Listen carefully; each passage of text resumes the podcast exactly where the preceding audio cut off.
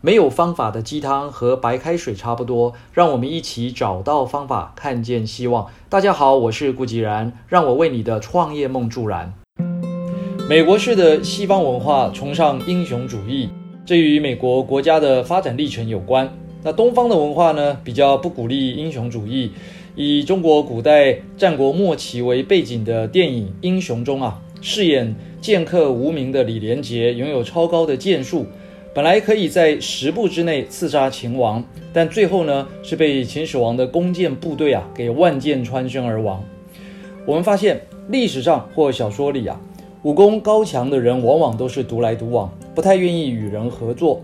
李连杰所饰演的无名为什么打不赢秦始皇的军队呢？因为英雄再厉害，所能发挥的最高战力也只不过是一个人的能耐而已。完全无法对抗一支训练精良、精诚团结的军队。微软总裁比尔·盖茨在大部分美国人的心目中也是宛如英雄级的人物，但他说：“大成功靠团队，小成功靠个人。”这就是美国人很务实的一面。他们可以崇尚英雄主义，但他们更重视团队的运作。那么，英雄的良机在哪里呢？英雄虽然打不过军队，但是人们还是喜欢听英雄的故事。华人首富李嘉诚先生的故事啊，便最为人所津津乐道。早在一九七零年代初期，李嘉诚先生就有意收购当时香港最大的上市公司和记黄埔集团。当时李嘉诚的长江实业市值仅有六点九三亿港币，而和记黄埔的市值呢，已经高达六十二亿港币。两者相比啊，是天差地远。想以小博大，简直是天方夜谭。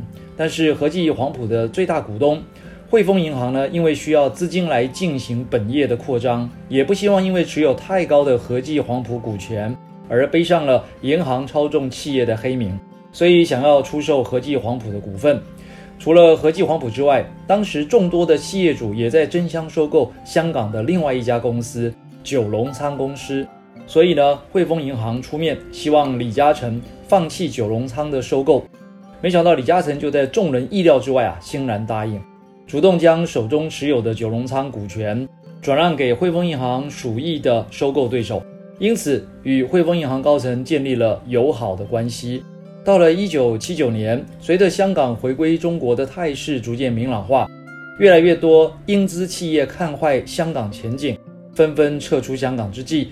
汇丰银行就以市价一半的优惠价格，将和记黄埔的股权授予长江实业，而当年收购九龙仓的对手，也把手中所持有的和记黄埔股权全部呢都让给了李嘉诚，让李嘉诚终于成功拥有了和记黄埔的控股权。可以这么说，李嘉诚之所以可以成为全球华人首富，并购和记黄埔啊是非常关键的一步。他不但因此一跃成为香港首富。并且在随后的二十年里，充分运用和记黄埔的资产，发挥集团整合中效，让和记黄埔集团成倍数成长，将李嘉诚先生推上了世界十大富豪之列。我们常听人说危机入市，二零零八年全球爆发金融海啸的时候，全世界的经济陷入了空前的愁云惨雾，所有的媒体也都一面倒的报道美国霸权没落。甚至形容当时的美国就如同罗马帝国衰亡前的前兆，但是现在回头来看，美国不但没有因此而衰亡，许多当时反向重压美国股市的人，像华伦巴菲特，反而因为这个百年难得一遇的良机啊，趁势大赚一票。面对二零二零年 COVID-19 的冲击，又是一个更大的百年一遇良机。我们看到有的企业正在痛苦挣扎，有的企业却接单接不完，可见。团队需要英雄的胆识，英雄也需要团队的支持。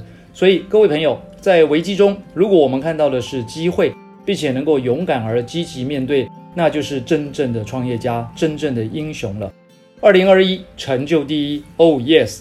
以上就是今天的晨间小语。如果喜欢，就帮忙转发出去喽。